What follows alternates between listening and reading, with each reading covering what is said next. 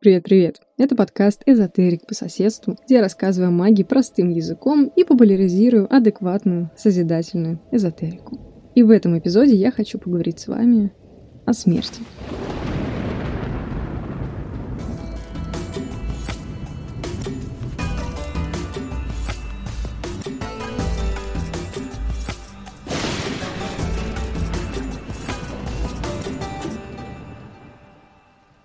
Тема смерти неразрывно связывается со всем потусторонним, оккультным, мистическим и магическим. Так сложилось исторически.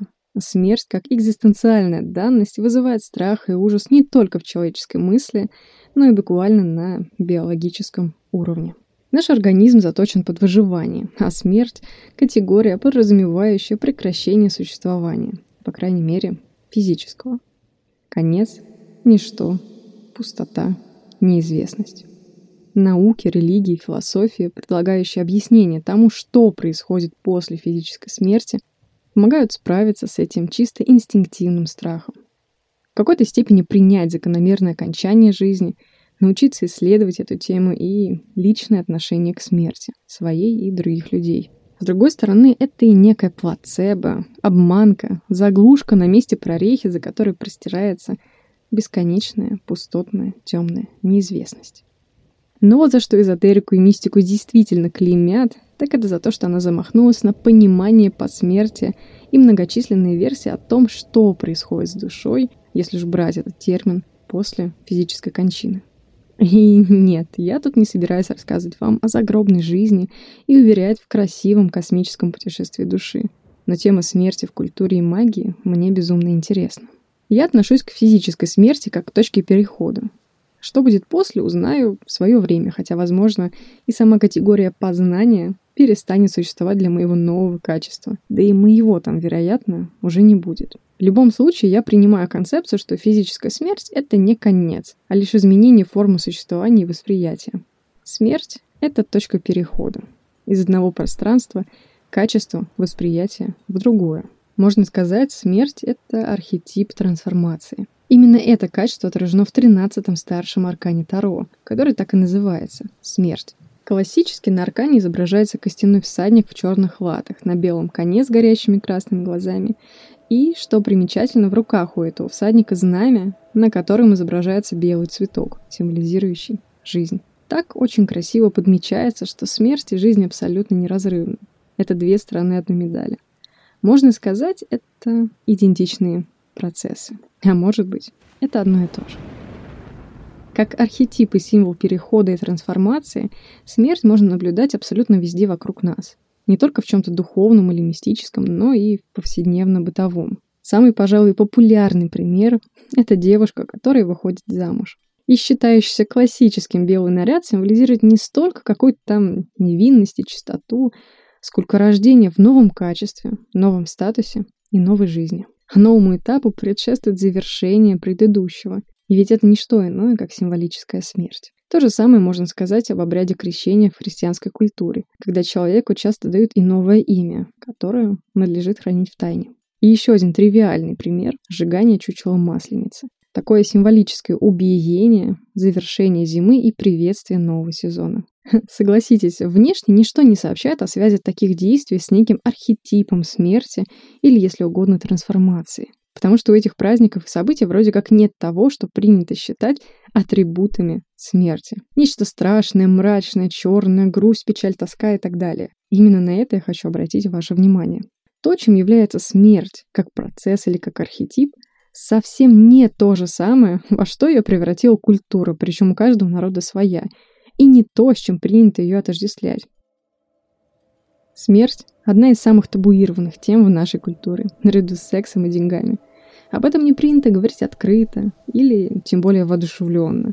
Считается странным или ненормальным шутить на эту тему, изучать ее и задаваться вопросами. И это, конечно, неудивительно. Это очень даже логично и естественно, как инстинктивная реакция или сложившийся культурный код.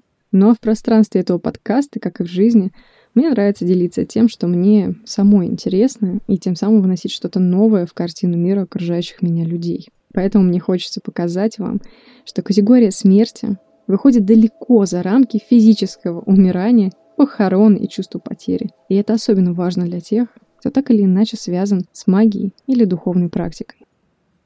Смерть как архетип показывает процессы трансформации, когда нечто старое, давно себе изжившее, начинает выкашиваться, саморазрушаться. Пространство освобождается от ненужного, начинается процесс обновления. Аркан смерти в раскладах, например, многих пугает, потому что его по, скажем так, отсутствию более глубокого понимания часто воспринимают буквально. Будто человеку предстоит пережить смерть близких или самому оказаться на грани смерти из-за болезни или несчастного случая. В то время как работая с энергиями, архетипами и символами, мы уходим с тропинки буквального топорного восприятия. И смерть в таком случае становится метафорой, не имеющей прямого отношения к погостам и могильной жути. Увольнение или уход с работы – это, между прочим, тоже архетипы энергии смерти. Старое безвозвратно уходит, и человек движется дальше. Или, например, вторичное сырье. Переработанный пластик – это материал, прошедший утилизацию, трансформацию и пришедший к существованию в новом качестве. Например, в виде корпуса для ручки или дизайнерского стула. Но мало кому в голову придет э, в предметах из вторсырья видеть отсылки к архетипу смерти. Они там есть. Вот другой, красивый, на мой взгляд, пример. Когда зерно попадает в почву, Ему предстоит умереть и разложиться, чтобы нежный росток мог жить и расти вверх. Просто ощутите глубину этого примера. А когда птенец проклевывается из яйца, по сути, он разрушает целый мир, в котором пребывал до этого. В магии смерть как некая точка перехода инициации в новое состояние и новое качество занимает очень важное место. По сути, каждый обряд, направленный на добывание еще одной грани восприятия, на взятие еще одного состояния и вшивание его в свою личность, это каждый раз своего рода маленькая смерть. Каждый раз, расширяя свое восприятие и добавляя новые грани к личности, мы оставляем старую версию себя позади и словно заново рождаемся. В пространство обряда мы входим в состояние уязвимости и соприкасаемся с изначальной пустотностью той первичной, темной космической пустотой, откуда мы, возможно, все приходим и куда в свое время вернемся вновь. И здесь не важно, называть ли это столкновением с собственным бессознательным, смертью эго на время или попыткой прикоснуться к трансцендентному божественному. Не имеет значения, через какие системы такой опыт описывать. Это, в принципе, не требует описания. Это состояние, которое можно только прожить и прочувствовать. Способность на время как бы раздеть свою личность инициировать ее символическую смерть для того, чтобы воспринять больше и родиться в новом качестве. Вот зачем мы работаем в пространстве обряда. Даже скажу, вот вообще зачем мы занимаемся магией. И это одновременно причина, почему магия не является инструментом познания себя, который подходил бы абсолютно всем. Для каждого из нас магия и сопутствующие состояния естественны, но не каждому это действительно нужно в жизни.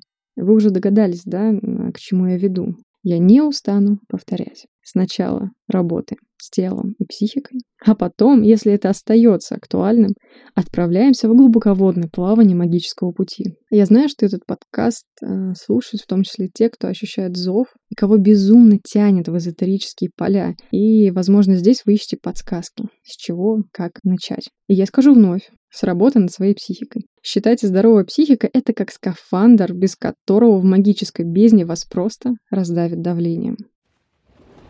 Итак, в магии мы раз за разом проходим разные инициации. И то же самое происходит на самом деле в повседневной жизни. Просто сейчас это незаметно и никак в основном не ассоциируется со вхождением в новое качество.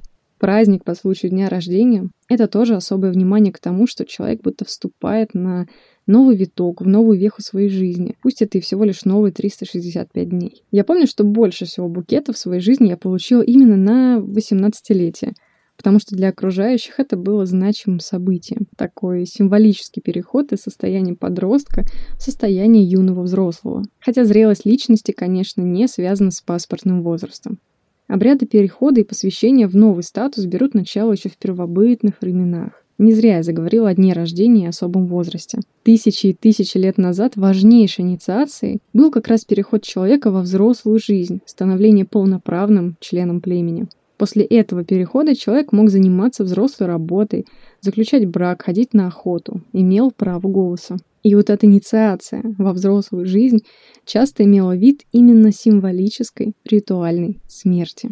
Вплоть до того, что человек должен был уйти ночью в лес, там его встречали, окружали и пугали соплеменники в страшных масках и нарядах. Они могли нападать, начать бить и терзать, делать вид, будто они собираются съесть человека заживо, разорвав его на кусочки. Матери, посвящаемых в это время, оставались в деревне и должны были вести себя так, будто их дети действительно умерли, и теперь их необходимо оплакивать. Все подыгрывали этой идее, что человек ушел, сейчас он умер, и он вернется уже в новом качестве, в новом статусе, новым человеком. Или, например, мальчиков могли забрать из деревни на несколько дней, даже недель. В это время старшие проводники посвящали их в историю, как бы в собственный миф, передавали некую мудрость, тайну, которой должен обладать взрослый. Инициация могла быть не только, скажем так, словесной и эмоциональной, но часто и физической могли обрезать волосы, делать надрезы на частях тела, вырвать зуб, нанести изображение шрамированием и тому подобное. Вообще многие древние племенные обряды исследователи делят на три основных этапа. Первый – это физическое отделение от матери и женщин, в основном относится к мальчикам. Их отделяет от их старого мира. В наше время это называют сепарацией от родительских фигур, и, между прочим, точно так же остается важнейшей частью развития личности. Второй этап — это как раз когда мальчиков забирают из деревни. И это либо какое-то место в лесу, либо даже специальное отдельное поселение, такой лагерь для инициаций. И вот этот уход из деревни является символическим изображением того, что человек пребывает вне, то есть в другом мире. А другой мир — это мир божественного, сверхъестественного, мир мифа и сакрального. Пребывая в этом сакральном пространстве, человек познавал племенной миф, религию, начинал видеть глубинный смысл в том, что окружает его племя. Например, смысл рисунков, татуировок, шрамов, причесок, особенных песен. На третьем этапе происходит непосредственная инициация в виде обряда. Такие обряды всегда несут в себе смысл умирания и перерождения. Поэтому у многих племен посвящаемых заглатывает, например, чудовища, изображаемые соплеменниками, или их окружают люди, наряженные мертвецами, даже вымазанные кровью и внутренностями животных. Спустя тысячелетия связь древних обрядов инициации с нашей современной вечеринкой по случаю дня рождения, конечно, не угадывается. В магической практике мы же словно возвращаемся к этому древнему и действенному инструменту.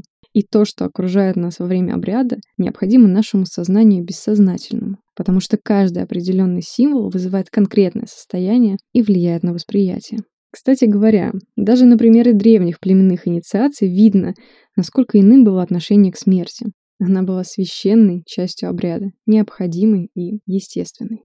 Магическая практика трепетно сохраняет эту часть и эту связь.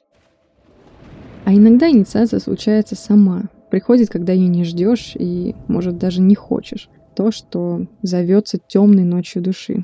Как правило, большинство практиков проходит через нее. Это похоже на тотальное обнуление. Когда внутри будто все умирает, нет в целом чувств и эмоций, нет радости, зато есть ощущение пустоты и какой-то бессмысленности. Когда человек в таком состоянии плачет, рыдает, это даже не из-за печали, какой-то грусти, а именно из-за вот этого чувства пустоты. И в этой пустоте нет ничего, и тебя там тоже нет. Я назову это столкновением с собственной изначальной пустотностью. К этому вряд ли можно подготовиться, и даже человек с крепкой психикой может сломаться от навалившегося ощущения бессмысленности вообще всего и собственного существования.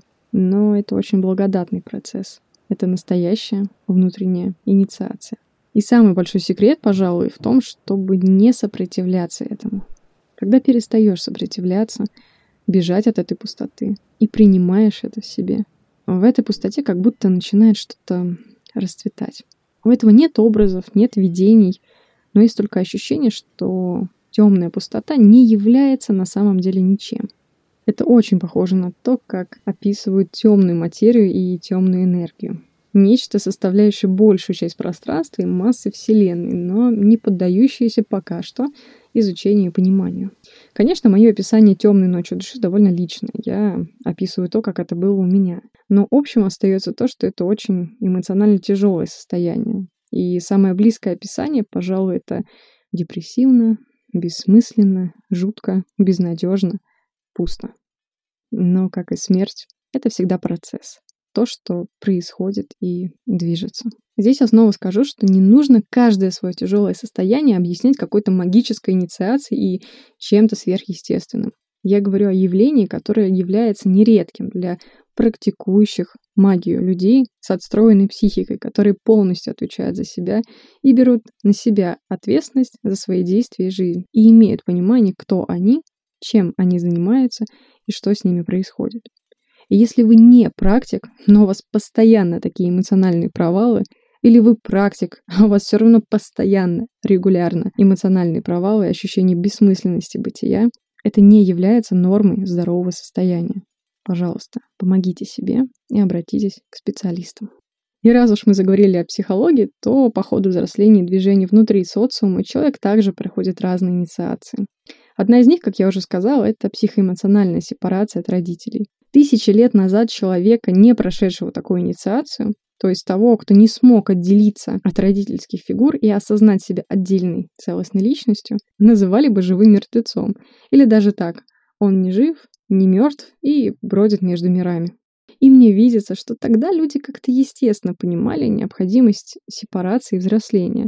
Более того, живя в племени, ты буквально не мог бы функционировать нормально, не пройдя инициацию во взросление. Ты не мог бы охотиться, строить отдельный дом, заключать брак, продолжать род и иметь право голоса. В наше время большинство обрядов инициации просто утеряны. Их, их нет в нашей культуре. А ведь то, что кажется чем-то архаичным, на деле является важной частью формирования психики и личности человека.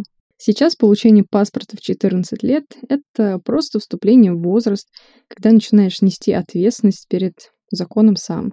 Об особенности 18 лет или 21 года можно узнать разве что из объявлений, что до этого возраста вам не купить табачную или алкогольную продукцию. И здесь нет ничего о личности, о том, как меняется сознание, какие у человека могут быть новые роли или новые пути. Кажется, перестав символически умирать во время обрядов инициации, мы будто многое потеряли. Но это, конечно, хохма. Сейчас нам остается использовать инициацию как метафору перехода, создавать небольшие бытовые обряды самим для себя. Раньше всегда был проводник, который инициирует человека в новое общество, качество, статус.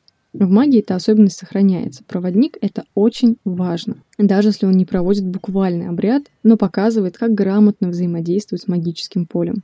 Многие интуитивно создают себе инициирующие обряды. Например, выписывая на бумажку качества, от которых хотят отказаться, и сжигая потом эту бумажку. Или резко обновляя гардероб, стрижку, сферу деятельности, социальный статус. Сейчас можно даже записаться на собственное погребение. Не настоящее, конечно. Обычно человека помещают в специально оборудованный гроб и закапывают на несколько часов или даже целую ночь в землю. А в Индии можно побывать на своих похоронах. Там буквально ставят гроб, вашу фотографию в рамочке. Везде ритуальные цветы, благовония, музыка. И по вам проводят погребальную службу. Так что миф всегда найдет способ выразиться через нас, а мы всегда найдем способ инициировать себя в новое качество, соприкоснуться с бездной вечности и вернуться в мир живых. Что ж, надеюсь, у меня получилось показать вам, как на самом деле магия связана с темой смерти. Вовсе не так, как это изображают в поп-культуре, правда? Ожидаешь красочный фильм ужасов с готичными персонажами, получающими силу среди старых могил, а на деле очередной сложно сочиненный выверт о состояниях и работе сознания и психики. Смерть как символическая инициация первична. Кладбищенская атрибутика и погостные места силы – вещь абсолютно второстепенная и даже не обязательная. Скажу больше. У смерти и кладбища не так уж много общего.